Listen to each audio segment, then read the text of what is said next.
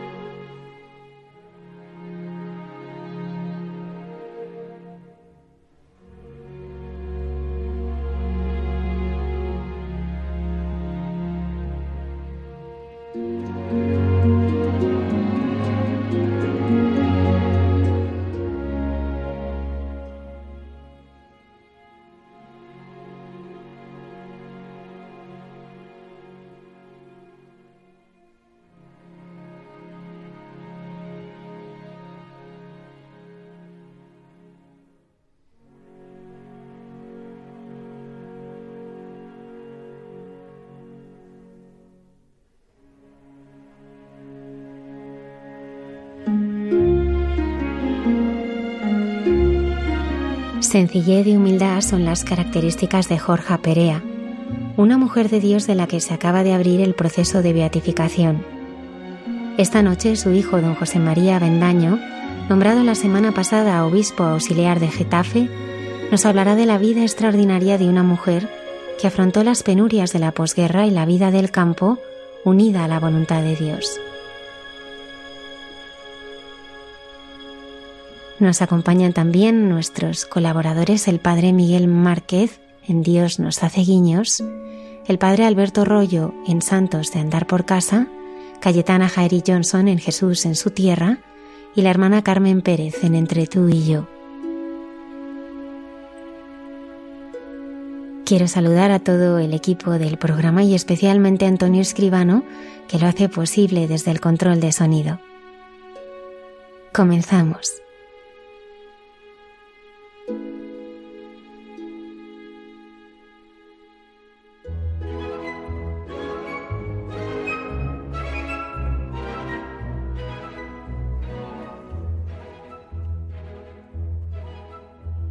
aurora di bianco vestita già l'uscio dischiude al gran sole di già con le rose spedita carezza dei fiori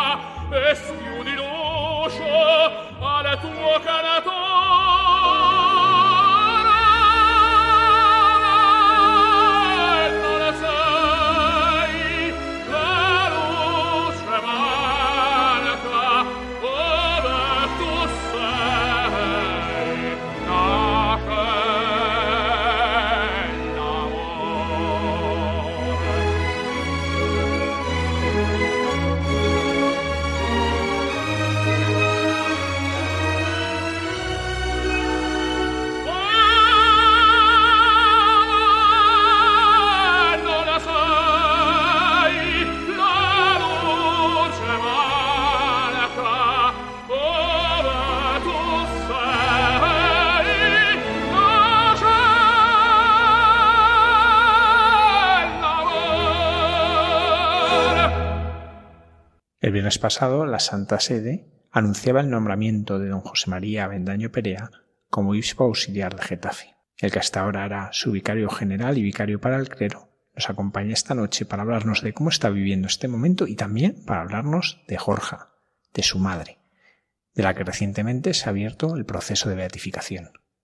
Buenas noches, don José María, y bienvenido a nuestro programa. Buenas noches, don Javier, y gracias por haberme invitado a compartir con, con ustedes pues este, este tiempo, que es un tiempo de, de, de gracia, porque las personas que están oyendo y como un servidor, pues lo que quiero es que sea para la gloria de Dios lo que comparta y diga aquí con ustedes. Don José María, ¿qué se ha puesto para usted este nombramiento en el que el Santo Padre le llama a ser sucesor de los apóstoles? Cuando me lo comunicaba el señor Nuncio, lo primero que me surgió en mi corazón pues fue una gran emoción que apenas podía articular palabras porque eh, la grandeza de Dios, la misericordia y, su bondad pues se ha, se ha fijado en mí. Y, en mi persona pues eh, siempre pensando que hay otras personas más dignas y más capacitadas eh, pero al mismo tiempo brotó de mi corazón un canto de alabanza a Dios, es decir, Señor, si tú te has fijado en mí para servir a tu iglesia, para servirte a tu iglesia, cuerpo de Cristo, a tu pueblo santo, pues estoy convencido de que tú me darás las fuerzas. Don José María, su madre nace en 1928. ¿Cómo fue su infancia y juventud? Lo que le voy a relatar a usted y a todos los que escuchan este programa, pues es que son las palabras que mi madre nos transmitía. Ella, mm, eh, al poco tiempo de nacer, a los tres años, muere su madre, eh, su madre Natividad, y a los cinco años, cuando ella cuenta con cinco años, muere su padre Fabián. Y eso supone que, eh, al poco tiempo pues estalla la, guerra civil y, vive una infancia pues eh, la acogen los abuelos y como una infancia muy muy herida y al mismo tiempo pues eh, arrebujada, protegida, sostenida por su abuela Victoriana y su abuelo Luis. Eh, al terminar la guerra, una tía suya, hermana de, Natividad, eh, la abuela, pues la, la, acoge en su casa, eh, donde hay unos, tiene tres hijos y, y ahí en esa familia estuvo acogida hasta que se casó. Y ella siempre recordaba su infancia, por un lado, con, con el dolor de no haber conocido a sus padres, eh, porque recuerda muy, recordaba muy poco a, su madre, eh, y murió de melancolía, la abuela Natividad, y al abuelo Fabián, que por distintas causas, pues eh, apenas la vio porque estuvieron en distintos sitios, y decía, nadie se tenía que quedar sin padre ni sin madre, ¿no?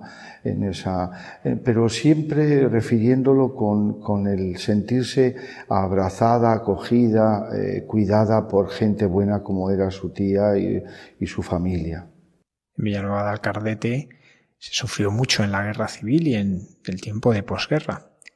Don José María, ¿su madre llegó a pasar hambre en aquellos momentos? Eh, hambre eh, de manera expresa, sí, no llegó. Pero sí, don Javier, que cuando ella eh, luego ya se casa con mi padre Cándido, pues yo recuerdo, y ella doy un salto en el tiempo, recuerdo que, que, ella iba a Cáritas Parroquial en Villanueva, donde pues le daban leche, queso, ropa, eh, y ella siempre decía, no olvides nunca, hijo mío, lo que la iglesia ha hecho por nosotros, hazlo tú ahora como sacerdote y siempre, ¿no? Y ella hasta el final, pues esa, esa caridad la ha tenido muy presente. Ella, por lo tanto, no pasó hambre, pero mm, pasó, era la posguerra, pues eh, privación de bastantes cosas. José María, su madre Jorja, pudo estudiar? No, eh, cuando estuvo en la escuela del pueblo estaba unos meses, cuando estalló la guerra, ya tenía ocho años y, cerca del colegio, de, la escuela que había en la plaza del pueblo, estalló una bomba cuando comienza la guerra eh, y murieron varios y, entonces pues se suspendió el colegio. Después de la guerra ella ya contaba diez, con diez años y medio así, pues eh, empezó a, trabajar en el campo, haciendo todas las tareas y eso supone que nunca fue a la escuela, por lo tanto Jorge, mi madre, no sabía ni leer ni escribir. A los 25 años se casa con Cándido. ¿Cómo fueron los primeros años de matrimonio? Hay que decir antes, don Javier, que cuando eh, conoce a mi padre, eh, y ella siempre lo refería, tanto ella como él, que mm, se quisieron mucho siempre, pero encontrar a Cándido eh, era, ella lo expresaba como una auténtica alegría y una gran libertad. En, en Cándido encontró pues pues ese, e, ese, ese fundamento, ese, ese fuste que, que, sostuvo su vida. Y desde luego, pues desde que, que se casaron el, en el año 1954, el 2 de enero, se casaron curiosamente, eh, eh, bueno, curiosamente porque era así, normalmente las bodas se celebraban en invierno porque en el verano había que ir a segar, y entonces se casaron el 2 de enero de 1954. Y desde el comienzo siempre su vida matrimonial fue muy, estuvo pues, sostenida por el amor porque se querían mucho. Sí. Y van llegando los hijos, ¿cómo lo vivieron? Pues la llegada de don Javier del primer hijo eh, es una llegada que a mi madre le causó una gran herida, porque el primer hijo, Andrés, que en paz descanse, mm, eh, mi madre estaba embarazada de, de, Andrés, de, este niño, y estaba vendimiando. Entonces en el carro en el que iban varias mujeres a la vendimia volcó y al volcar la llevaron al médico, el médico la vendó un poco y dijo, a los dos días, Jorge, puede ir usted eh, ya a, a seguir con la vendimia. Y eso no resultó bien porque a los pocos días, cerca de un mes, nació Andrés, tenía siete meses y murió a los dos días. Eh, y ella siempre decía, incluso días antes de fallecer, tengo ganas de ir al cielo porque y de encontrarme a, a mi Andresín, a mi Andresito. Luego nací yo con una, pues eh, muy joven, con, con tres años, enfermé de tuberculosis hasta los diez años que me dieron el alta y por lo tanto, pues el, la enfermedad, pero mm, ella lo, lo llevaba pues con, con mucha paz porque se fiaba en todo momento de Dios. Ella me enseñó a rezar, ella eh, sostenía mi vida. Luego nació mi hermana Jorja y, y luego mis dos hermanos, eh, Cándido y Jesús. Cuando Jesús tenía 17 años, pues murió a consecuencia de un accidente. Por lo tanto, eh, Jorge dio a luz a cinco hijos, dos de ellos pues eh, fallecidos, y eso para, para una madre yo creo que el mayor dolor es enterrar a un hijo es un dolor incomparable. La patrona del pueblo es la Virgen de la Piedad, eh, que tiene a su hijo en los brazos, así sostenido en las rodillas, y ella contemplaba mucho la imagen de la Virgen de la Piedad, Nuestra Señora de la Piedad, y decía, contemplando a la Virgen, eh, sé que ella me entiende y me ayuda. Su madre Jorge es una mujer sencilla, que vive la vida de un pueblo, las labores domésticas, las labores del campo. ¿Cómo va percibiendo la gente en ella que en eso de lo ordinario hay mucho de extraordinario. El sentirse habitada por la presencia de Dios. Eh, ella eh, utilizaba mucho una expresión que es una auténtica, desde mi punto de vista, una auténtica expresión mística, es decir, somos suyos, somos de Dios. Él nos ha creado, Él nos sostiene y Él nos llamará a su presencia cuando considere. Por lo tanto, en todo momento ella se sentía que Dios sostenía su vida. Y en todo momento, digo, desde esa vida sencilla, eh, el, trabajo en la familia, el, cuidado de, de, mi padre Cándido, de mis hermanos, ella, su, la, la, frase de Santa Teresa de Jesús a ella no le extrañaba, pues porque lo hacía vida. Dios está entre los pucheros. Ella se ponía a cocinar y hacía la señal de la cruz. Ponía a hacer cualquier tarea, se ponía a lavar la señal de la cruz. Hoy que estamos eh, hoy celebramos a, San Francisco de Asís. El cántico de las criaturas era un cántico que, estaba en su alma pues, pues, constantemente. Y todo ello siempre con un gran, un gran amor al Señor, un gran amor a la Virgen y, con mucha paz. Eh, ella lo, vivía, vivía la vida cotidiana en esa confianza en Dios y, la alegría que brota de, cuando alguien pues, eh, se fía de quien merece la pena, en este caso quien da sentido a su vida es el Señor. José María nos ha hablado un poco del sentido que tenía su madre la providencia. Me gustaría profundizar en, este aspecto. ¿Qué era para ella la providencia de Dios?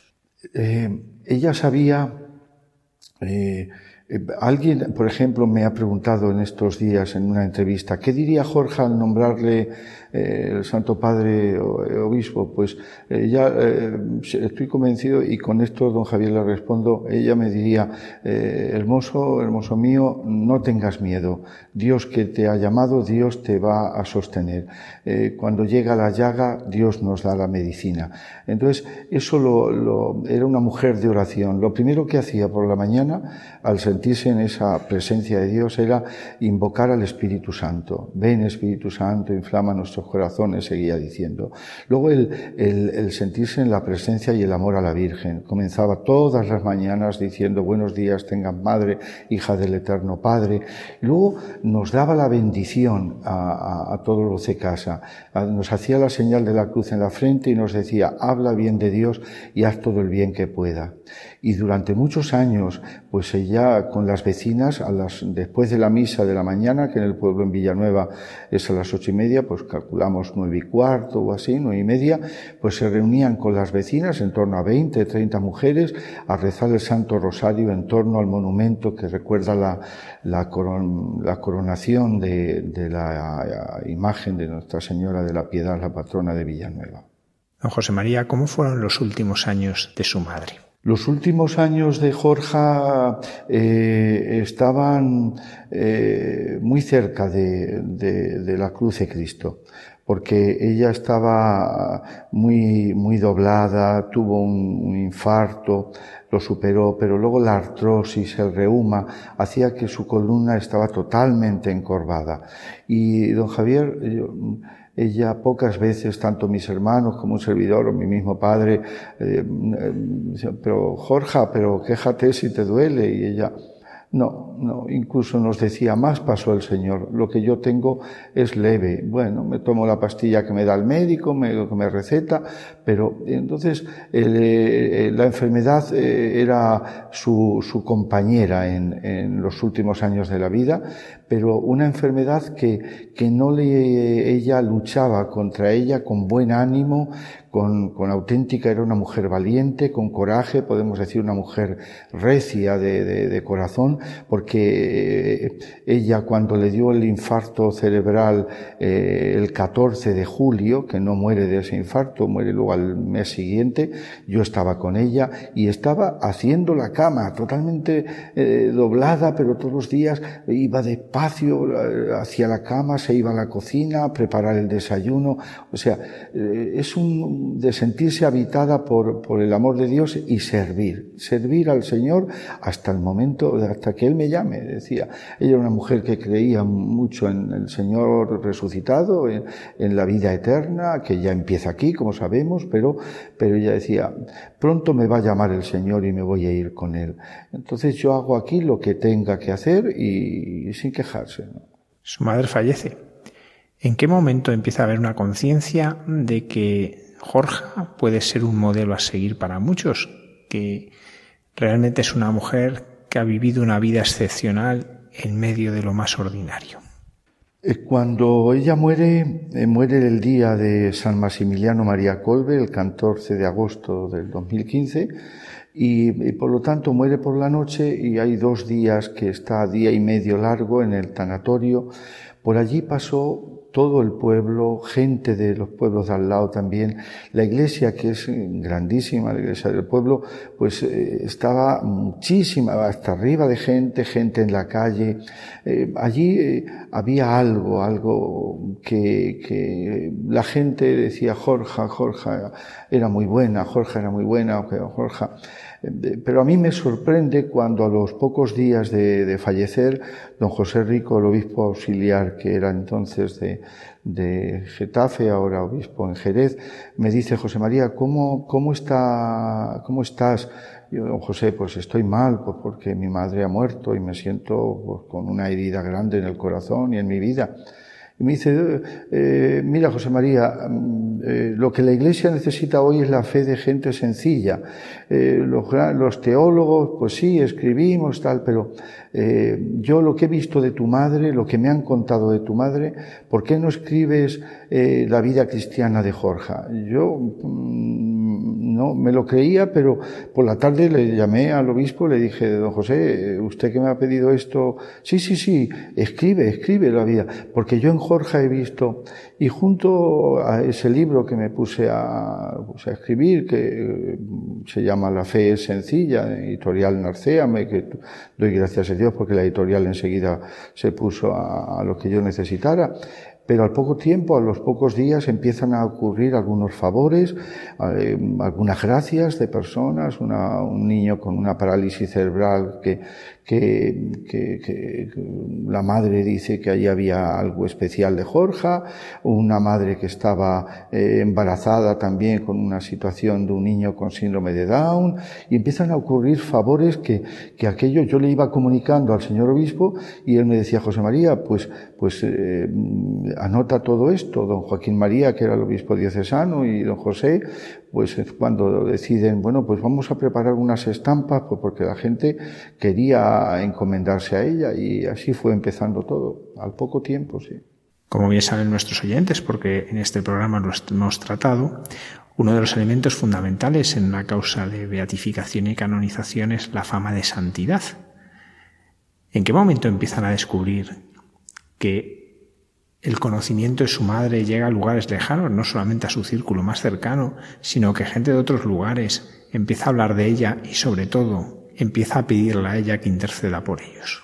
Pues eh, empiezan a, empieza, por ejemplo, bueno, yo señalo así varios, pues un ateo, un ateo, eh, un profesor que dice, dice ateo, decía pues eh, a raíz de, la vida de Jorge, eh, escribe, me manda una carta diciendo la, la humildad de Jorge ha eh, derribado el muro de mi ateísmo un eh, inmigrante que llega en una patera de, Marruecos, eh, adicto a, las drogas, de aquí desde Madrid marcha a Alemania, de Alemania eh, recala en, en, Mallorca, allí encuentra una estampa de mi madre en una parroquia y, a ser más exacto, en Ibiza, y, y, desde allí, pues ese hombre pues empieza a deshabituarse de las drogas y bueno, pues la, eh, me llama la atención que al poco tiempo me mandan una, una foto de, este inmigrante que había dejado las drogas, estaba en, uno de los proyectos de Cáritas que, coordinaba toda esta deshabituación de drogas y decía que la señora Jorge me ha hecho que yo abandone las drogas y Jorge me está acercando a Jesucristo. Mm, eh, con el tema del COVID, pues también hay algún, algunas personas, tanto el Hospital de Getafe, Hospital de Móstoles, que, sienten que ha sido Jorge, que la intercesión de Jorge la que ha hecho que, recuperen la salud. Bien, eh, podemos citar fuera de España, pues en, Colombia, en Cartagena de Indias, en Venezuela, eh, una, una, gracia y un favor especial, pues también ella, como he dicho Javier, muere el día de San Maximiliano María Colbe y eh, hay un monasterio, un convento en, en La Habana, que es de franciscanos conventuales. Uno de los franciscanos conventuales padecía lepra y se encomendó a Jorge, se encomendaron a Jorge y esa lepra pues ha desaparecido. Entonces, bueno, pues todo esto lo vamos recogiendo, se entregó a la, bueno, a, la postulación, en este caso ahora, se iba recogiendo todo esto, según me decían los obispos, y luego consideraron oportuno pues que empezar a abrir la causa, pues porque hay mm, fama de santidad y, y, ahora pues están en todo ese proceso de investigación, de, de, declaración de testigos y, lo que Dios quiera. Don José María, con todo esto lo que están viviendo, su madre empieza a ser un poco la madre de todos, madre de mucha gente que se acerca a ella, que le pide a ella ¿Cómo están viviendo esto en la familia? Este de, en cierto modo, sentirse un poco tal vez expropiados de su madre. Tiene algo de despojo, don Javier, y esto me decía, y lo viven mis hermanos así. Eh, hay una sensación de que pensamos que los santos son los otros, son, pero que, que, que, una persona con esta fama de santidad en la puerta de al lado, que sea tu madre, pues decimos, Señor, y yo en mi oración, y también mis hermanos, mi hermana Jorge, mi hermano Cándido, mis cuñados, los sobrinos, pero, eh, Señor, pero te has fijado en Jorge, ¿no? Eh, aquí en un pueblo de La Mancha, una mujer que, no sabía leer ni escribir, pero que que su corazón estaba lleno de Dios y, de amor a la iglesia y a los pobres. Eh, ¿Cómo lo vivimos? Pues eh, lo vivimos con, con asombro, pero al mismo tiempo con, con, esa sensación de que, me decía hace poco un sacerdote, José María, tu madre ya no es tu madre, ya es toda la iglesia. Y eso pues como que yo le dije, está muy bien, pero es mi madre, es mi madre, la mi madre que, que me ha llevado en su vientre, mi madre que me ha dado a luz, mi madre que me ha abrazado, que, que me ha secado las lágrimas, que ha llorado conmigo, que ha reído conmigo. Entonces, es verdad que es de toda la iglesia, pero es verdad que es mi madre, es mi madre. Y eso hay, hay un cierto despojo, es verdad, es verdad. Me contaba mi hermana ayer mismo que, que anteayer pues una familia proveniente de Madrid pues acude, vinieron al pueblo pues a, ver, a rezar en la tumba de, de, Jorge, a ver la casa en la que vivía. Y todo eso pues lo que en un primer momento eh, ha supuesto decir como esto es posible pues ahora se está viviendo como una gracia y, y con mucha humildad decir Señor ¿qué, qué pides de todo esto? También le pedimos al Señor que nos dé, pues eso, lo, lo, lo que se necesita en estos momentos, que es eh, confiar en Dios y, sí. Don José María, con todo esto lo que están viviendo, su madre empieza a ser un poco la madre de todos. Madre de mucha gente que se acerca a ella, que le pide a ella. ¿Cómo están viviendo esto en la familia? Este de, en cierto modo, sentirse un poco tal vez expropiados de su madre si tuviese que subrayar algo en Javier de, mi madre Jorge, en primer lugar sería la capacidad de, de, silencio en el corazón, de escuchar a Dios. Eh, Jorge era una mujer que rezaba mucho, una mujer que pasaba tiempo en silencio. El amor a la Virgen, el, el rezo del rosario por la mañana y por la tarde en su última época, porque al principio, pues cuando, bueno, pues eh, usaba por la tarde, pero últimamente que, que pues la enfermedad pues hacía que estuviese bastante tiempo sentada, pues entonces ese, ese eh, eh, sentarse y, y, escuchar el corazón y escuchar a Dios. Y junto a eso, el, el estar pendiente de los demás, la oración de intercesión por los demás pedirle a Dios por esta familia, por la otra persona, por esta enfermedad, por esta falta de trabajo, por lo que ese, ese escuchar, escuchar la oración y, y, y algo también el, el, decirle a este mundo, ella lo decía, que Dios existe, que no podemos vivir sin Dios, que no podemos vivir sin Dios, decía ella, y, y no podemos vivir mm, el amor a la Eucaristía, el amor a la Eucaristía, la comunión. Para ella era un auténtico milagro el, el, comulgar todos los días. Y, y, la caridad. En este mundo tan, a veces tan egoísta, tan egocéntrico, el desprenderte para que los otros tengan vida, el alimentarte de, de, de Dios, eh, es el pan de la vida, eh, la palabra de Dios, la escucha de la palabra y la oración desde el silencio. Y ella, como era una mujer de campo y trabajó tanto en el campo, pues cuidaba mucho lo que ahora el Papa, bueno, cuando el documento del Laudato sí, el amor a la creación, a la naturaleza, ella decía, tenemos que querer la tierra, tenemos que querer el campo, es lo que nos da de comer, es, es decir, a la tierra y al campo hay que tratarlo bien, hay que tratarlo con cariño, es que porque el campo, la tierra nos da, eh, hace que, no, que, que, nuestra vida se sostenga. Eh, y, y, y, siempre la, la, aplicación de la tierra lo, lo, llevaba la pastoral. A mí me decía, mira hermoso, hermoso es una expresión muy manchega, mira hermoso, cuando hagas algo en catequesis o en la parroquia, en las tareas del cura o de la vicaría, hazlo con, con, amor, siembra con amor. Cuando en el campo hemos sembrado algo y se siembra de manera, aquí no va a crecer nada, aquí no va a salir nada, de ahí no sale nada. Cuando se siembra con esperanza, es decir, esto lo siembro con cariño, con, con ganas de que esto dará fruto, pues lo hacemos nosotros en la pastoral y ella, y algo también que referente al campo, ella, y eso don Joaquín es testigo, cuando alguna vez lo escuchó, decía, pues esto, a ver si por miedo a los pájaros no vamos a sembrar. Pues eso, eh, sembremos, confiemos en Dios y luego habrá cosas inconvenientes en la vida, pero que eso no dificulte el trabajo de cada día. Esta sociedad nuestra que pierda miedos, que se arriesgue eh, en el día a día a anunciar a Jesucristo, a pesar de los contratiempos que tengamos, pero, pero que sin miedo, sin miedo. Don José María, ¿en qué momento del proceso de beatificación estamos y cuáles son los pasos siguientes? Pues eh, ahora ha empezado, se ha abierto la causa de beatificación y, y, ahora pues ha empezado el proceso de, están llamando a testigos, porque como ella no sabía leer ni escribir, pues no hay documentos que tienen que analizar por ver qué lo que pensaba ella o qué escribía, pero sí ese pensamiento eh, a través de los testigos.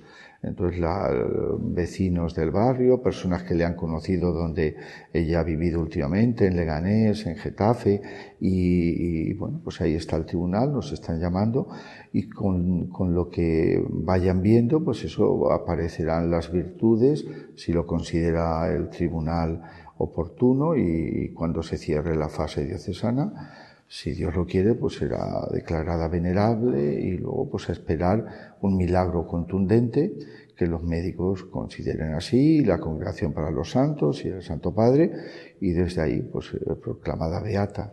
Pero todo esto es un proceso que puede durar mucho tiempo, pues depende. Don José María Bendaño Perea, obispo auxiliar electo de Getafe, muchísimas gracias por habernos acompañado esta noche y habernos ayudado a conocer la vida de su madre. Muchas gracias. Muchas gracias, don Javier. Que Dios le bendiga, que Dios bendiga a este programa y a todos los oyentes.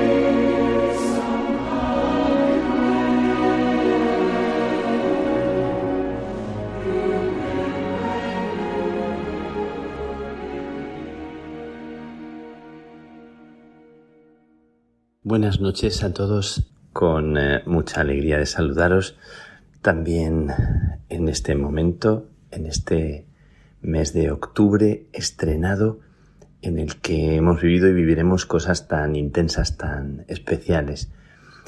Yo he tenido la suerte, espero poder transmitiros lo que, lo que quiero comunicaros. He tenido la suerte de, de pasar por, por Lisieux, después de estar en, en, África con mis hermanos, después de ese recuerdo y de esa vivencia tan, tan intensa en el corazón de África, he viajado a, a Francia y he ido a celebrar nada más y nada menos que la fiesta de Santa Teresa del Niño Jesús, Santa Teresita, a Lisieux, para acompañar una peregrinación que me han pedido que yo presidiera, acompañar a un grupo de personas de toda Francia, venían como 120, 130 personas, junto a todos los que han celebrado en ese día, justo allí, justo en, en Lisieux, en la ciudad donde vivió y murió Teresita, celebrar la fiesta. Quiero deciros que, que he estado emocionado viviendo allí este, este día la primera vez en mi vida que vivo allí la fiesta de Santa Teresita, por supuesto, la primera vez que la vivo como, como general de, de los carmelitas. Y me, me, toca siempre mucho, me toca profundamente la figura de Teresita. Además, he tenido varias sorpresas, entre otras también el compartir con mis hermanos, eh, por cierto, en francés, mi francés que no es nada bueno, pero me, han parecido muy, muy comprensivos mis hermanos y, y, mis hermanas, porque he tenido que dar alguna conferencia, alguna homilía, diálogo, conversaciones, respuestas, y ha sido entrañable después de, de acoger la vida de los hermanos de África, acoger la, la vida de, de, mis hermanos y mis hermanas de, de Francia, que siempre son y pensamos que son personas como muy, muy suyas, por decir entre comillas, como que se piensa mucho en el centro o como que se dieran cierta o bastante importancia. Pero mmm, me ha parecido que, que, se ha abierto como una puerta para mí en la comprensión de, de su alma, de su espíritu, de su búsqueda y, y se ha dado como un, un abrazo y una, y una cercanía muy especial. Es verdad que Santa Teresita lo hace fácil y, abre siempre caminos. Y me ha, me ha, alegrado mucho. Os comparto esta, este descubrimiento y esta gracia que he vivido en el compartir, en el escuchar, en el acoger, en el plantearnos por dónde van los caminos ahora y qué nos enseña Teresa del Niño Jesús. Y bueno, como soy el Padre General, pues he pedido si tenía posibilidad de rezar un rato en la habitación donde vivió Teresa del Niño Jesús y también en la enfermería donde ella murió. No puedo explicar muy claramente el sentimiento y lo que me recorría por dentro de estar más de una hora eh, y dos veces en esos lugares sentado allí en el banco, en la banqueta donde ella se sentaba y en el suelo y apoyado en el lecho, en la cama y con los recuerdos de ella, el escritorio, los cuadros, la puerta en la que ella hizo su inscripción, una inscripción como una travesura en el marco de la puerta, Jesús, mi único amor. Y estuve allí sentado eh, dando gracias a Dios. Eh, os comparto esta alegría y porque yo estuve presentes pensando en este programa, dije no, no voy a dejar de, de contar que ese rato sobrecogedor de silencio en el que le dije al Señor y comparto con todos vosotros y, y os invito si queréis hacer vuestra la oración que yo en ese momento le hice al Señor y me salió.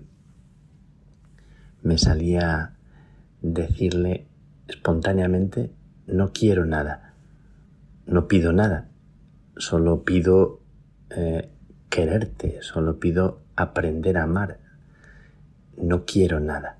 Esta era la oración que me brotaba, como si lo que allí me naciera fuera pedir la pobreza, la desnudez, las manos vacías, como que lo que me salía era pedir ser despojado para poder vivir, para poder disfrutar, para no bloquear el regalo que es ya en sí la vida, estar vivo y el regalo que se me hace en cada momento.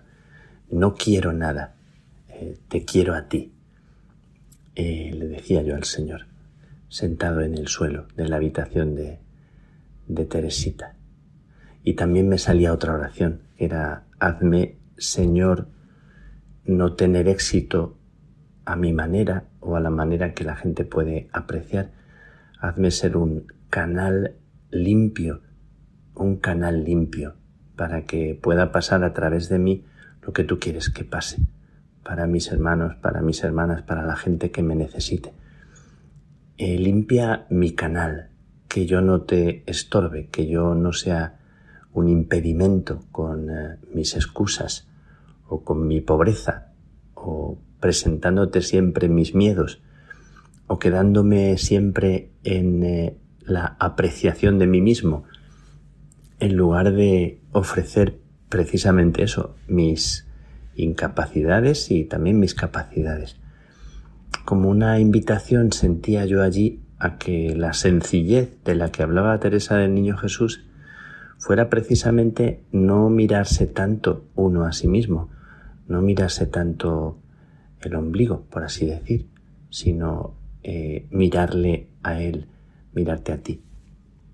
Así que esas dos oraciones me salían y las comparto con vosotros porque me, me parece que en esas oraciones iba como mucho de lo que yo ahora siento y del regalo que yo le, le pido a ella, estando en un lugar así. Luego la verdad que después de la emoción de, vivir en ese, lugar, ese ratito, de pasear yo solo por los, por los pasillos que me dejaron las, la priora me dejó solo, me dijo, ya sabes dónde está la enfermería.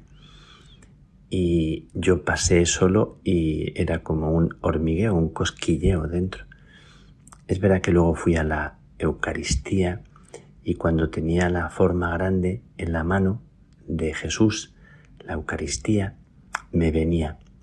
Pero si esto es infinitamente mayor que estar en la celda, en la habitación de Teresa del Niño Jesús, esto que vivo todos los días es mucho más, mucho más fuerte, mucho más eh, atravesador de, del corazón y del alma. Es verdad, lo cual no quita la emoción de lo que, de lo que viví allá. Y os lo quería compartir para, para poneros ahí en mi oración. Y quiero, y quiero deciros también eh, lo que me brotó, me brotaba compartir con ellos algunas de las cosas que me, me ha brotado decirles con motivo de Santa Teresita, por si os pueden ayudar y, y preparándonos ya para la fiesta de Santa Teresa que viene dentro de poquito, pero pidiéndole a, a la hermana pequeña y grande de alma que, que es Teresa, que nos enseñe el camino, que nos dé la mano y nos haga más sencillos, que tanto nos hace falta la sencillez de, corazón. Entonces, eh, Santa Teresita realmente eh, nos enseñó a no tenerle miedo a Dios, a no tenerle miedo a nuestra propia pobreza. Y una de las últimas cartas que escribe, que no es una carta, que es un billete, escribe como en una estampa y dice, no puedo temer a un Dios que se ha hecho tan pequeño para mí y por mí.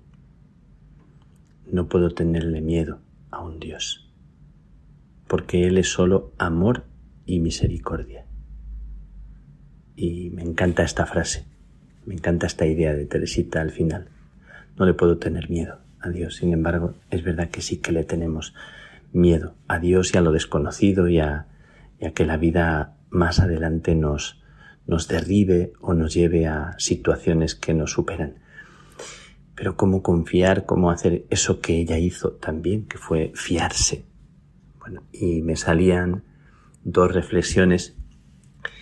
una pensando en cuál es la victoria de esta pequeña mujer que muere a los 24 años en, en un convento perdido de Normandía y que ha sido una voz que nos ha transmitido tanta fuerza, tanta luz, tanta autenticidad, que ha cambiado de alguna manera la espiritualidad y nos ha eh, curado. A mí en concreto, también lo expresé allá, me ha curado de, del deseo de, de ser perfecto, del deseo de, de ser mejor que los demás, del deseo de compararme, etc.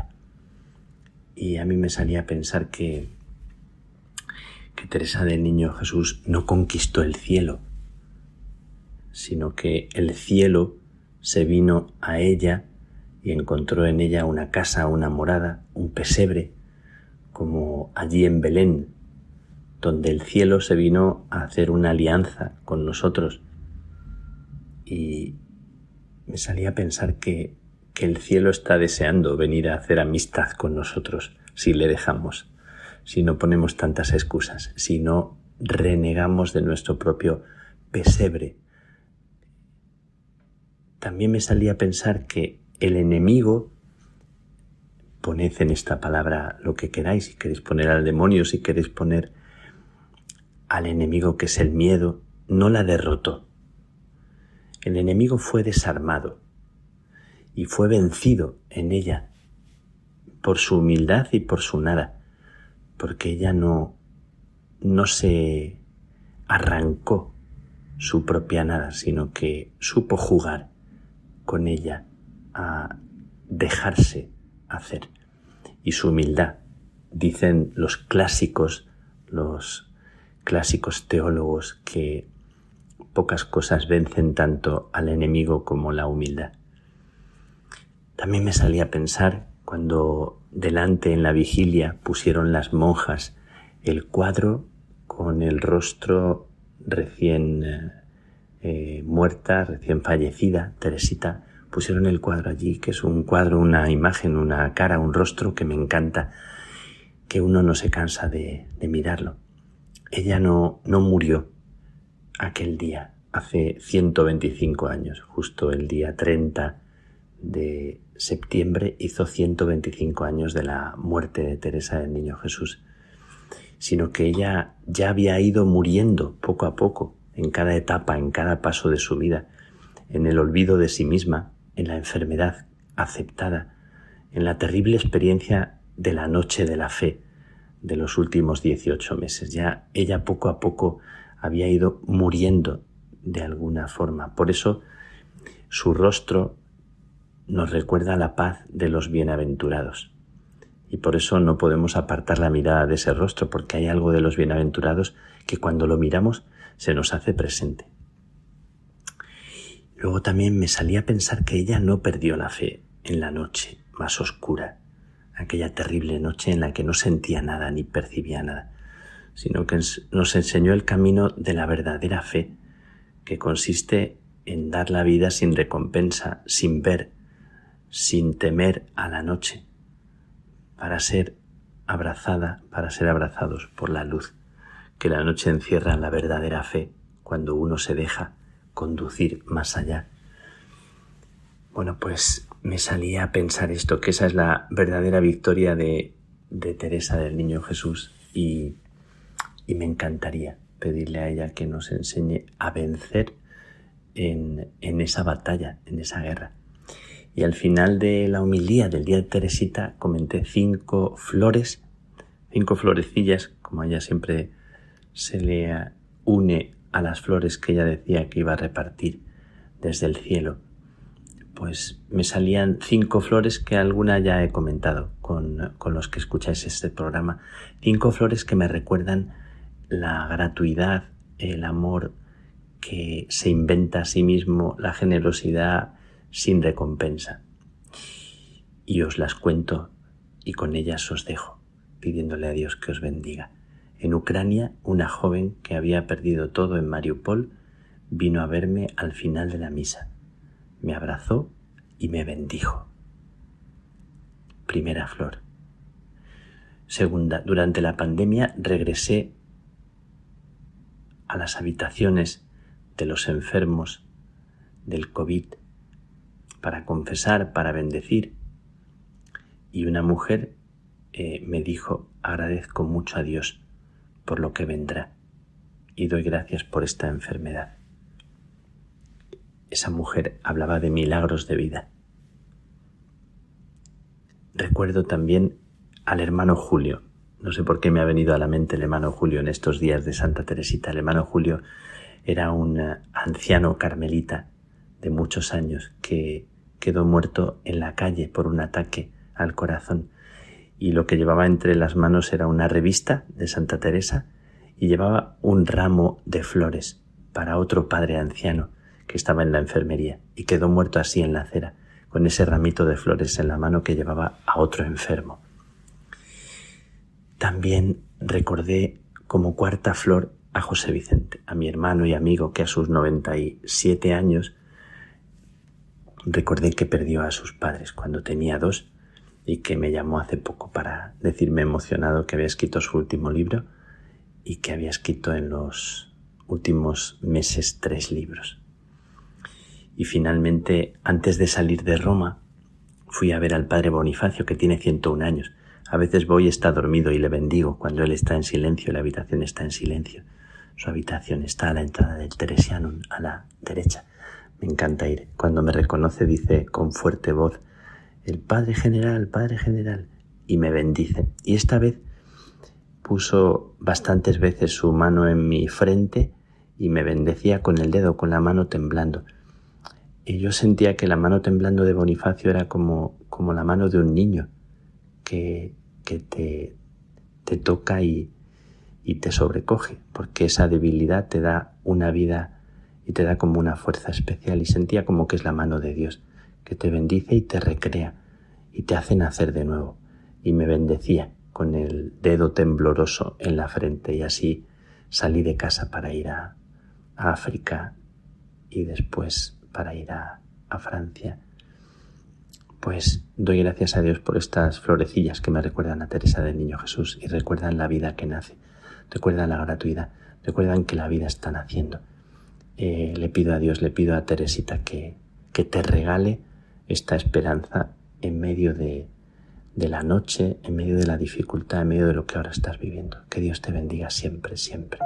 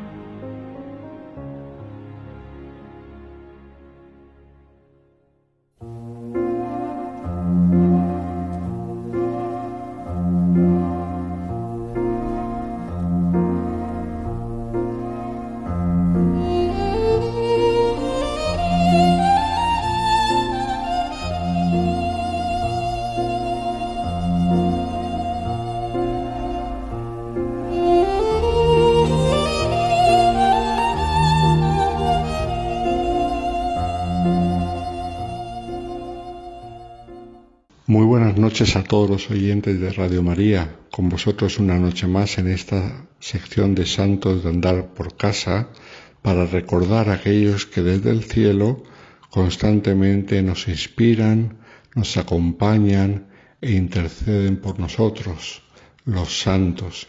Y hoy nos vamos al siglo XX, a un momento de la historia bastante cercano al nuestro, para recordar a uno de los innumerables mártires de este siglo, que con razón ha sido llamado el siglo de los mártires, porque en él se han dado más número de personas cristianas asesinadas por su fe que los 19 siglos anteriores. En distintas partes del planeta, desde el comienzo del siglo hasta el final, ha sido un constante surgir martirios por todas partes. Siguen también en el siglo XXI, pero nada comparado con el siglo XX, siglo de los totalitarismos y de las grandes persecuciones a las personas de fe, concretamente sobre todo a los cristianos. Pues hoy queremos recordar a uno de ellos. Fue un padre de familia italiano, padre nada menos que de siete hijos, mártir de la Segunda Guerra Mundial, el beato Odoardo Focherini, que era periodista de profesión, comprometido con la justicia hasta el punto de arriesgar su vida por defender a los judíos de los nazis durante la Segunda Guerra Mundial y asesinado por su vivencia del amor cristiano. Alguno podría pensar que fue mártir de la caridad, pero en realidad fue mártir de la fe, pues fue perseguido porque la fe le llevaba a la donación al prójimo. Era la fe lo que le llevó a arriesgar la vida. No fue un humanitarismo o un sentido de la solidaridad genéricos, no, no, era la fe.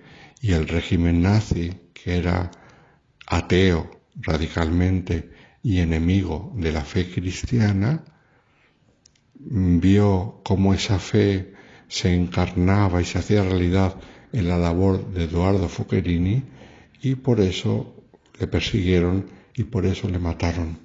Vamos a ver un poco de su vida. Había nacido a comienzo de siglo, en el 1907, en el norte de Italia, en una localidad llamada Carpi.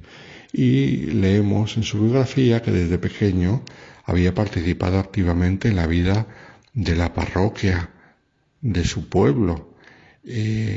cuando fue un poco más mayor, militó en la acción católica, como era muy típico en los jóvenes de aquella época, incluso llegará a ser años después presidente diocesano de la Acción Católica. Leemos también que era de un carácter sociable y amigable y que tenía muchos intereses como el teatro, el periodismo, la montaña, le gustaba tocar la armónica, montar en bicicleta y le gustaba mucho esquiar porque era zona de montañas donde él vivía. Leemos también que tenía un amor especial por la juventud y que se dedicó mucho a ellos en la vida de la parroquia, ofreciendo formación espiritual a los jóvenes de su barrio. Todo esto era una auténtica vocación de laico comprometido que él vivió con coherencia, con sinceridad, de modo ejemplar ya desde joven y que culminó con su matrimonio con María Márquez y también otra muchacha mm, conocida por su fe cristiana. Se casaron en, 1930 y como hemos dicho, con ella tuvo siete hijos, a quienes educó en una intensa vida de fe. Foccherini dio sus primeros pasos como periodista, trabajando como corresponsal de la diócesis de Carpi en el periódico cristiano de aquella época, el Avvenire de Italia, se llamaba así, que era un periódico de Bolonia. Hoy en día ese periódico está dirigido y financiado por la Conferencia Episcopal Italiana y es un periódico muy famoso porque transmite el pensamiento de la Iglesia en Italia. Concretamente, en los tiempos que corren es importante porque habla mucho de temas que otros periódicos no hablan, como son el tema de los refugiados, de los inmigrantes, también de la ecología, siguiendo un poco las directrices del Papa Francisco. Y esto lo hace un periódico de referencia importante en los tiempos actuales, en un país como Italia, en el que hay muchísimos mm, periódicos.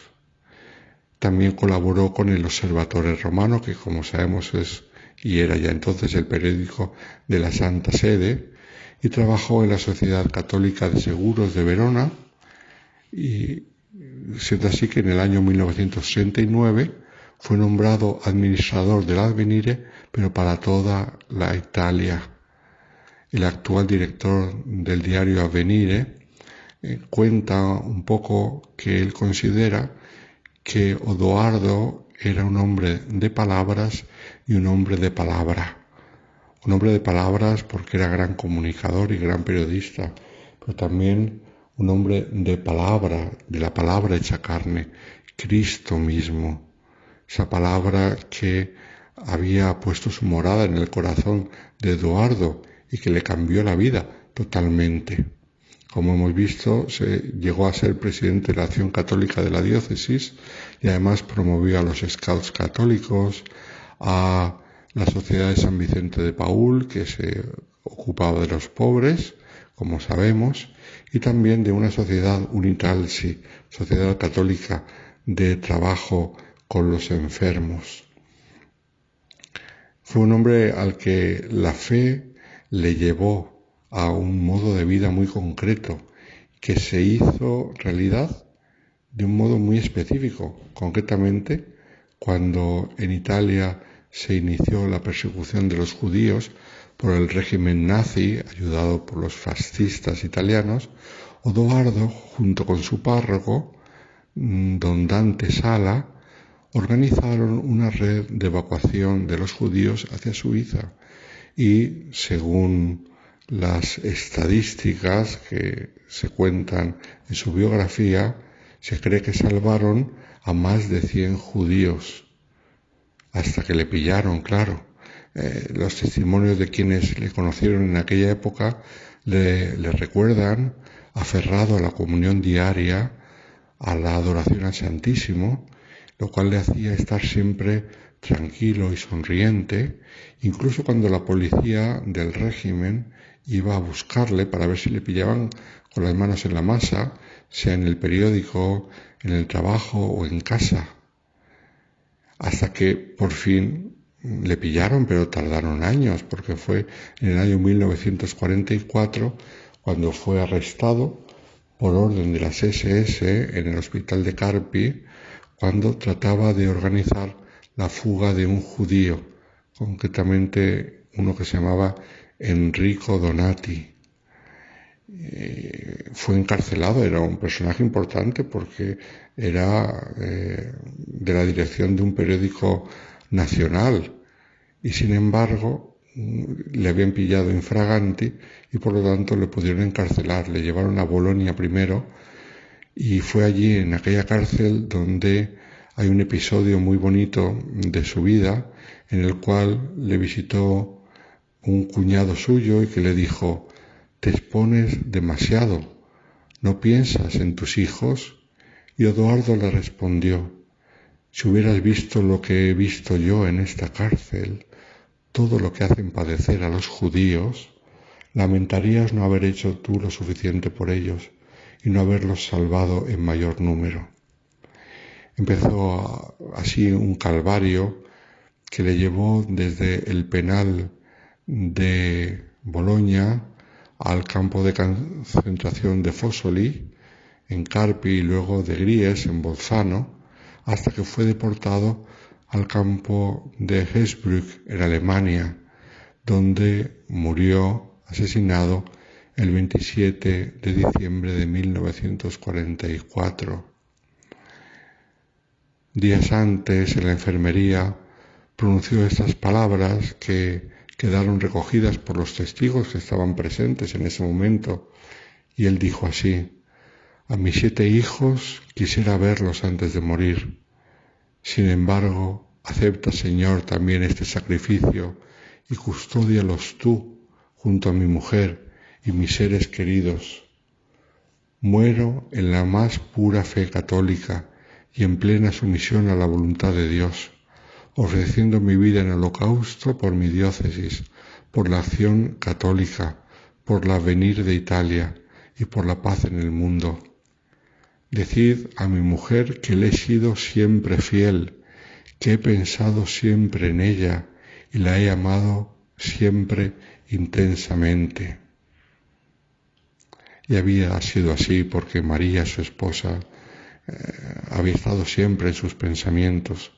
Desde su arresto inventó miles de estratagemas para comunicarse con ella y con sus seres queridos, a quienes envió mientras pudo y como pudo, de los modos más variados, decenas de cartas. Y antes de morir escribió una en la cual se despedía, llena de cariño y llena de profundidad espiritual. Después de su muerte, con los años, eh, fue reconocido no solamente por los cristianos, sino eh, sobre todo también por los judíos. Recibió en el año 1955 a título póstumo la medalla de oro de las comunidades judías de Italia y años después, en el año 1969, una condecoración todavía mayor que fue el título de justo entre las naciones, que sabemos que los judíos otorgan solamente a aquellos que han hecho bien al pueblo judío, y él sin duda lo había hecho.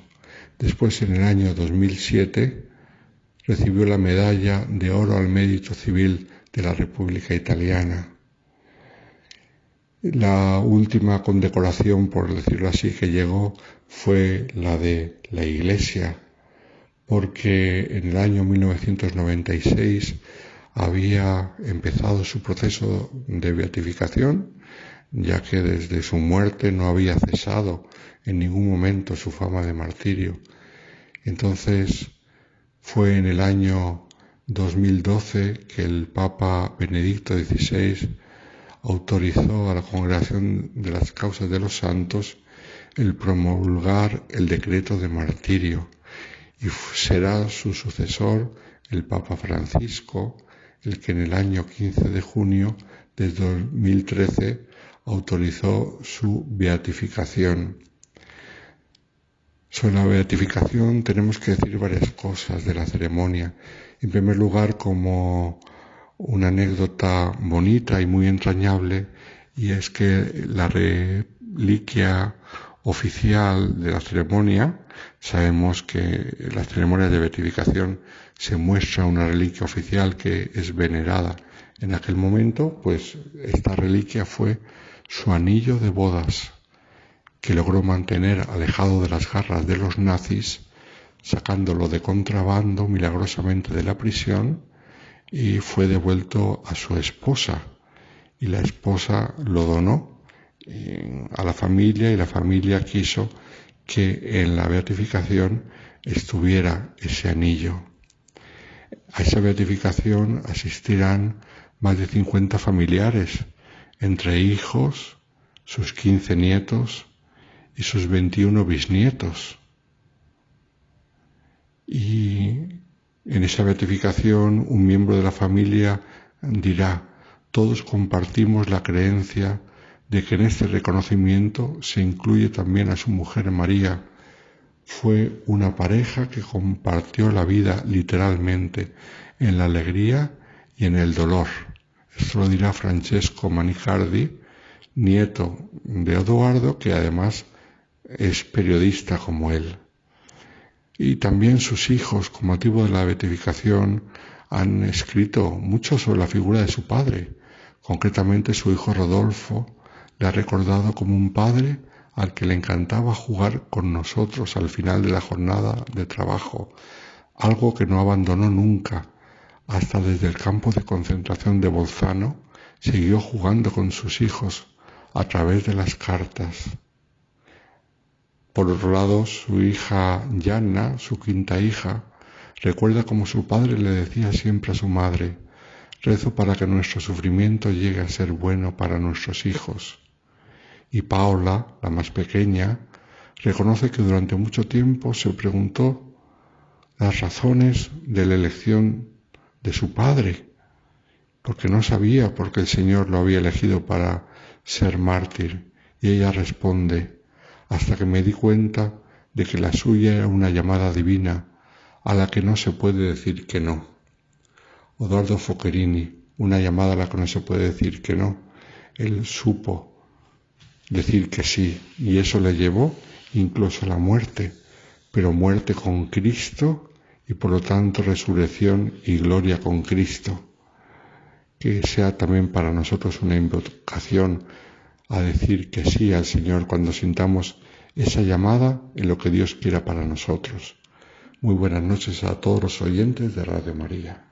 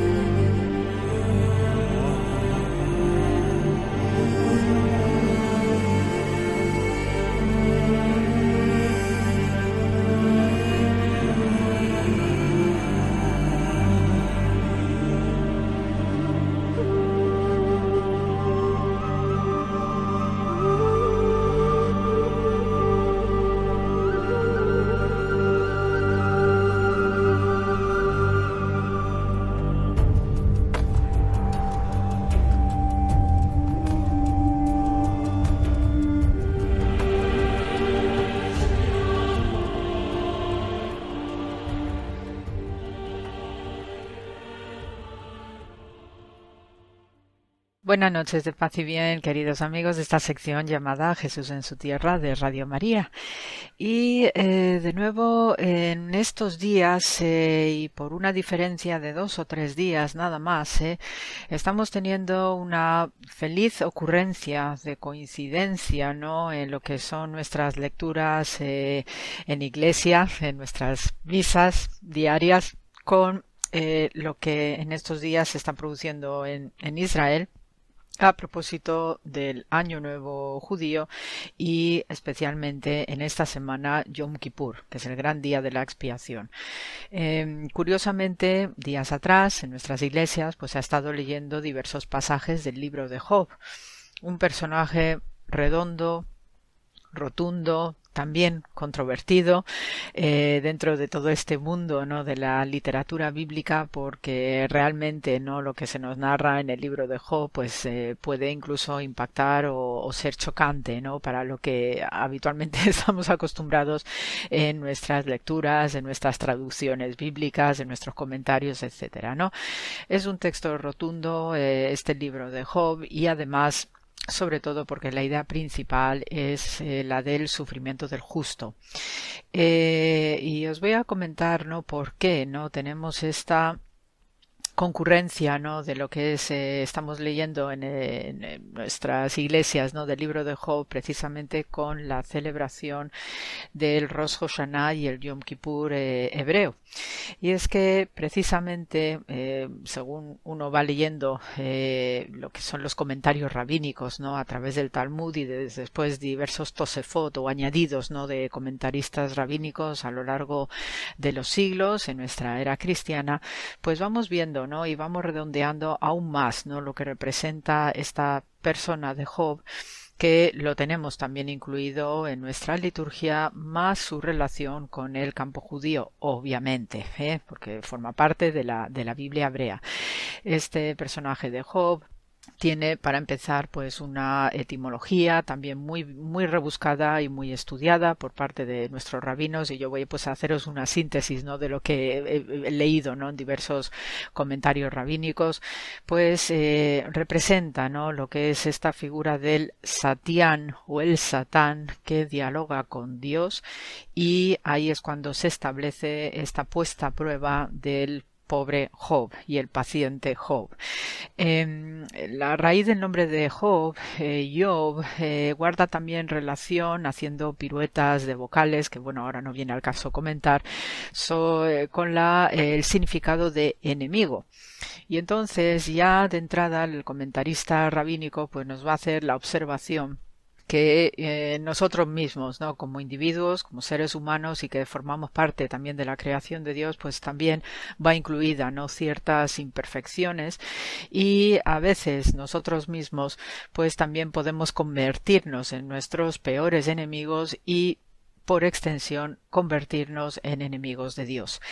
En este caso, por eso cobra mucha relevancia la relación de la historia de Job con lo que es estas dos celebraciones judías de Rosh Hashanah y Yom Kippur, porque precisamente los dos consejos celestiales, ¿no? que en los cuales pues Satán se comunica con Dios y le dice y cuestiona a Dios, ¿no? acerca de el bueno de Job, que es tan digno, que es tan recto, que es tan justo, que eh, como buen fiscal, que es lo que representa la figura de Satán, y esa es la etimología, el significado del nombre de Satán, es el fiscal, el que acusa, y es la figura precisamente que ejerce de fiscal acusador en derecho rabínico, pues ahí es cuando Satán, como buen fiscal, pues se va a poner a hacer de vocero del diablo, ¿no? El abogado del diablo. Y entonces eh, por ahí nos vienen, ¿no? También estas expresiones en nuestro ámbito. Y claro, ya le dice a Dios que, bueno, que este Job, que aparentemente todo muy bien, perfecto con él, muy piadoso, muy cumplidor, ¿no? Del sacrificio, etcétera, hay algo que no encaja, ¿no? Y entonces, en ese sentido, pues ahí es cuando viene la propuesta y esta propuesta de poner a prueba a Job se da en dos concilios entre Rosh Hashanah y Yom Kippur. Por eso en estas fechas de Yom Kippur hay diversas lecturas no bíblicas que se hacen en estos días y pasa por el libro de Ruth en algún momento eh, pasa también en algunos aspectos por el cantar de los cantares, en algunos fragmentos y especialmente en Yom Kippur el libro de Job. Eh, es un personaje que ya os digo tiene muchísimos comentarios rabínicos precisamente por lo singular que es el texto y en todos los comentarios que he leído pues parece ser que el redactor del libro de Job pues quiere hacer coincidir los acontecimientos utilizando también la triquiñuela literaria de eh, camuflar no lo que es una denuncia social o política eh, eh, que hace que el libro de Job pues fuera escrito en la época de los macabeos en este siglo II antes de la cristiana donde el pueblo de Israel pues está sufriendo un abuso constante y excesivo por parte de los Seleucidas y especialmente Antíoco IV, ¿no? que hasta les prohíbe la circuncisión y el Shabbat, ¿no? Entonces, pues este tipo de pruebas, ¿no? a los que se vieron sometidos los hijos de Israel, pues en un momento dado hace que surja no eh, la familia macabea pues para enfrentar ya esta situación y dejar de cuestionarse que por qué tenemos esta gran prueba que Dios nos ha enviado a través de este dirigente griego ya después también, eh, esto por daros un apunte inicial, ¿no? Después ya vamos a tener numerosos comentarios más acerca de la posible existencia histórica o no de Job.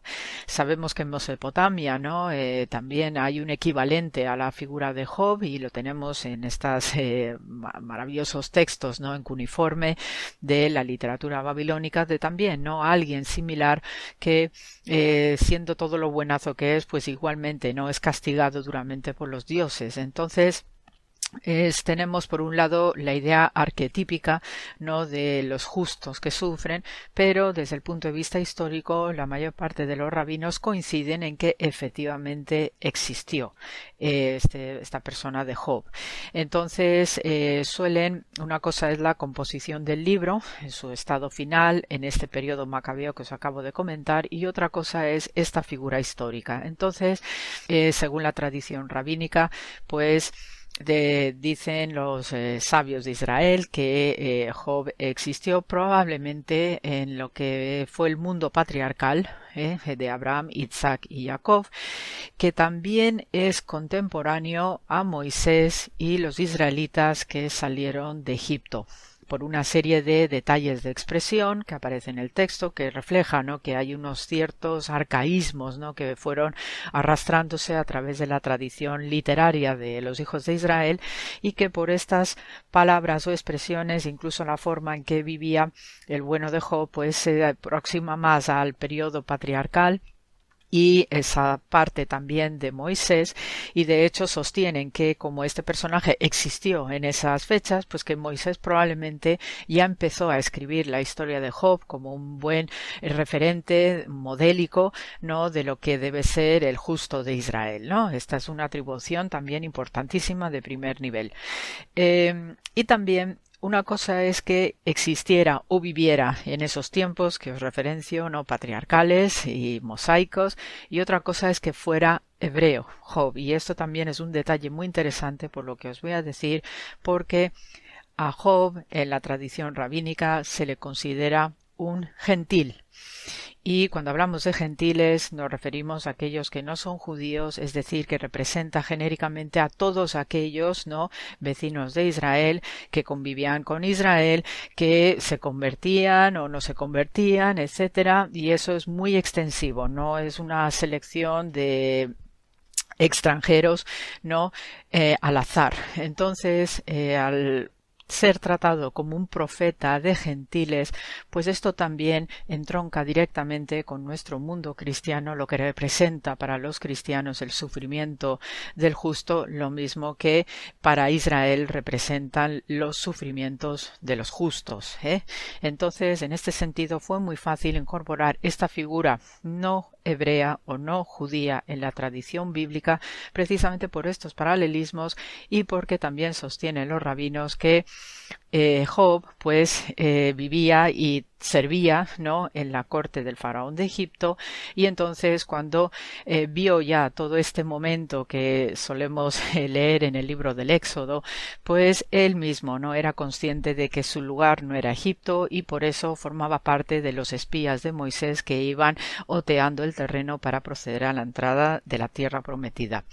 Luego después también conectando con lo que es la tradición patriarcal el bueno de Job eh, era sumamente generoso, era sumamente piadoso y de hecho también pues al, no ser hebreo y al no ser eh, judío y como buen gentil, lo mismo que el patriarca Abraham fue descubriendo a Dios por una intuición fortísima, también Job va descubriendo a Dios de la misma manera.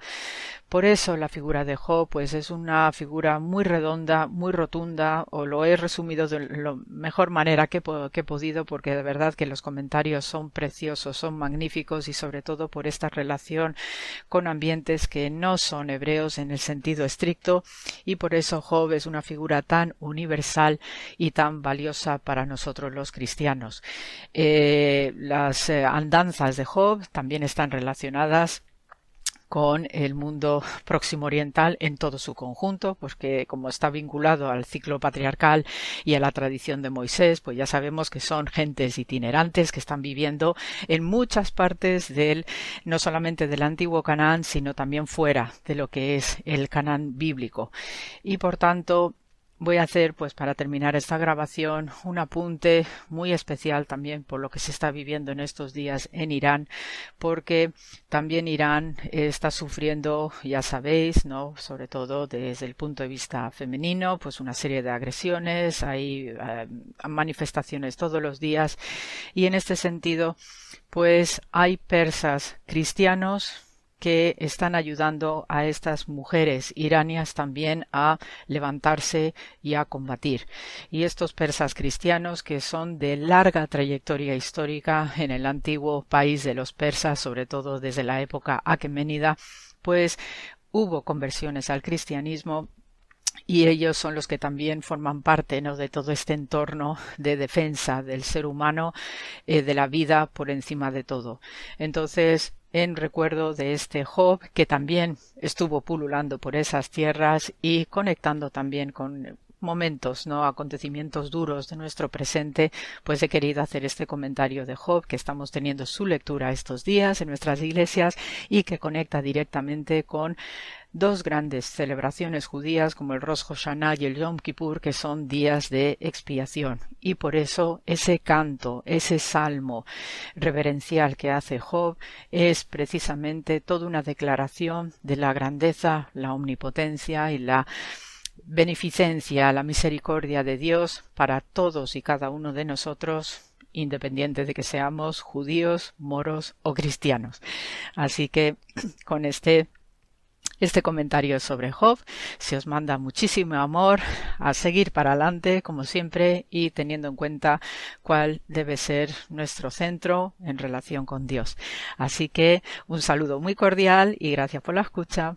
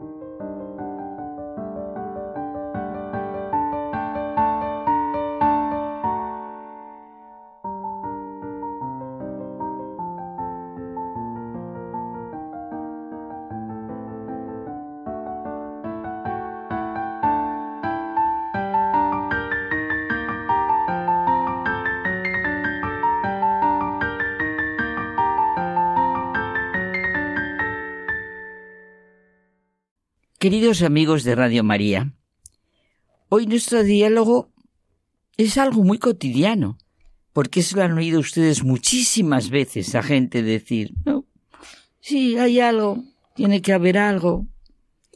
Pues José Manuel y yo vamos a ver que hay alguien, no algo. Eso es lo que sentimos si realmente pensamos en el misterio que es la vida, nuestra vida las galaxias, la energía, todo lo que existe, eso es algo, aunque no seamos capaces de reconocer el todo. Detrás del velo que nos separa del misterio, no hay algo, sino alguien, alguien que es presencia, amor, creador. No busquemos algo, no puede ser, Tiene que ser alguien. Alguien que personalice el amor, el bien, la belleza, la verdad. Alguien, Carmen, en quien todo tiene sentido. La vida, la muerte, la alegría, la tristeza, el sufrimiento, el trabajo, la amistad, la familia, la sociedad, la ciencia, todo, absolutamente todo. El mal solo se entiende en referencia al bien. La mentira con referencia a la verdad. Lo finito con referencia a lo infinito. Eso, es que de ninguna manera puede ser algo así, qué sé yo, nebuloso, algo, sino un tú ante quien comprendamos el horizonte que se abre ante nosotros, ante quien juzgamos y nos sentimos juzgados, mirados, conocemos y nos conocemos a nosotros mismos, ante quien podemos formular todas las preguntas, y existe esa realidad tan misteriosa y de tanta trascendencia que se llama la voz de la conciencia. La conciencia de sí mismo es algo clave en psicología, en psiquiatría, en antropología, en todo conocimiento del hombre, todo lo que suponga el conocimiento del ser humano. Ese yo que necesita de un tú, ese ser de nuestra vida en diálogo. Escuchándote, me vienen ahora a la cabeza dos amigos tuyos.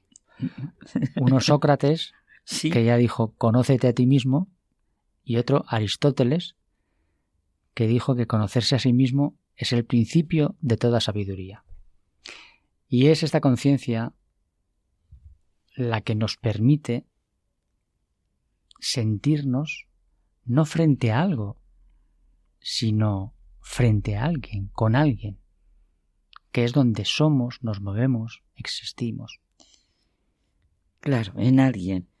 Has dicho ese maravilloso, dicho de otra manera, por Cristo, con Cristo y en Cristo, que decimos en nuestras Eucaristías. No es difícil llegar a esto, porque está fuertemente en nuestro interior. Es una necesidad vital. Y por eso nos sentimos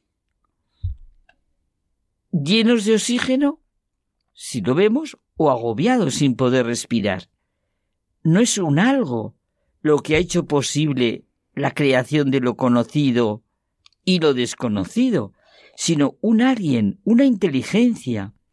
No es un algo lo que pide y reclama nuestro corazón y nuestra cabeza. No es un algo lo que nos ha hecho posibles a nosotros, seres personales, seres capaces de diálogo, comunicación, comunión, de transformar el mundo, de penetrar en sus leyes, de ser historia y cambiar los rumbos de la historia. Y es que tenemos que interiorizar, Carmen, que detrás del velo que nos separa del misterio no hay algo, sino alguien. Y esta es una expresión en la que no, no podemos quedarnos atascados, sino que tenemos que discernir, ver lo que trasciende, lo que quiere significar esto. Ya lo creo. El velo que nos separa del misterio. Necesitamos continuamente de las imágenes, de los símbolos. Stephen Design es fundador de los estudios modernos sobre Newman. Ha dicho que para Newman, San John Henry Newman, el auténtico cristianismo es presencia de personas. Hay alguien precioso. Yo ya sabes que tengo debilidad por los convertidos. Es que reconocen, saben ver, se admiran, no sé, se sorprenden, me ayudan por el reconocimiento que hacen de la realidad de lo que es el cristianismo. Y ahí está en concreto esta expresión de Newman, que puede conmovernos hasta lo más profundo de nuestro ser. Y si calamos con todas las consecuencias, que detrás del velo que nos separa del misterio hay alguien. Entonces comprendemos por qué el auténtico cristianismo es presencia de personas. Lo radical del ser humano no es ser persona. Y fíjate cómo será que todas las declaraciones internacionales de los derechos humanos. Ya te salió el derecho. todos los tratados, todos los manifiestos, leyes, jurisdicciones, tienen que apoyarse en la realidad de lo que es la persona. Única e insustituible, como sujeto de deberes y derechos, libre e independiente. De tal manera que desarrolla su vida mediante su adhesión a una jerarquía de valores libremente adoptados, vividos en un compromiso responsable y en una constante conversión, maduración y perfeccionismo. Esto es así. Claro. El personalismo de Munier que me gusta tanto, que estamos todo en realidad se funda en esta psicología antropología personalista. Dice Munier que el hombre es una persona encarnada en un individuo. Si la individualidad domina, el hombre se dispersa y se convierte en una cosa, se deshumaniza. Si predomina la personalidad, la comunión, el diálogo, el amor, el hombre realiza plenamente la peculiaridad de su vocación. Dios, para revelarnos, para decirnos quién es ese alguien, esa inteligencia, ese creador, nos ha dicho que es persona. En nuestro lenguaje, pues hablamos del misterio de la Trinidad, un Dios que es Padre, que es Hijo y es Espíritu, un Dios que nos crea a su imagen y semejanza. Y por esa misma razón, nosotros tampoco somos algo, ni tampoco meramente individuos, como explica tu amigo Munier. Somos alguien, somos personas, que necesitamos de la comunión, de la relación, del diálogo. Sí, detrás del velo que nos separa del misterio hay alguien, que es Padre, Hijo y Espíritu. El amor creador y redentor de Dios se expresa en el Hijo. En Cristo ha asumido nuestra humanidad y el Espíritu le vivifica. Pero queremos sentir que el auténtico cristianismo es la presencia de personas y así reconocer a través del velo que nos separa del misterio a alguien y ese alguien de una manera concretísima es la presencia personal de Cristo en ese amor hasta el extremo que es la Eucaristía. Y por eso cuando uno se atreve a creer, ya no puede comprender, ni sentir, ni pensar, ni imaginar otro Dios que el Dios que nos ha sido revelado. Es ese alguien que todo ser humano busca. No es nada extraño y ajeno a esta búsqueda del hombre la enormidad de la presencia real de Jesucristo en la Eucaristía. No es una vaga metáfora, insiste Newman. Cristo está presente en ella en la plenitud de su muerte y de su resurrección. Claro, ¿cómo no vamos a ir a la adoración, Dios mío? Una presencia sagrada, no como una forma de palabras ni como un concepto, sino tan real, mucho más real, vamos, que nosotros mismos que somos reales. Y por eso, Carmen, tú y yo lo sabemos, qué agradable, qué confianza y qué seguridad, qué luz y qué fuerza para nuestra vida nos da acudir día tras día, con calma y sosiego, a arrodillarnos ante nuestro Creador. Es verdad. Muchos por lo menos acudir semana tras semana con familias y amigos, con toda la Iglesia, a encontrarse con nuestro Señor y Salvador. Buscamos alguien, no algo. Buscamos al Dios que nos ha creado y redimido. Buscamos nuestra eternidad en Él. Pues hasta la semana que viene. Hasta la semana que viene.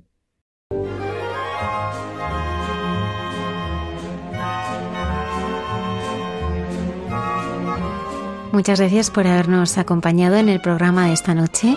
La próxima semana estaremos con vosotros con nuevos e interesantes contenidos.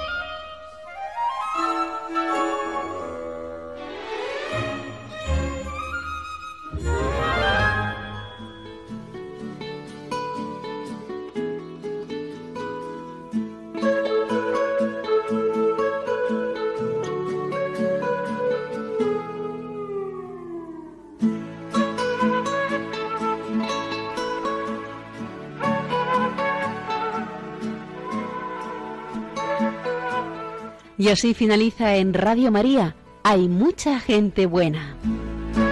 Un programa dirigido por Almudena Delgado.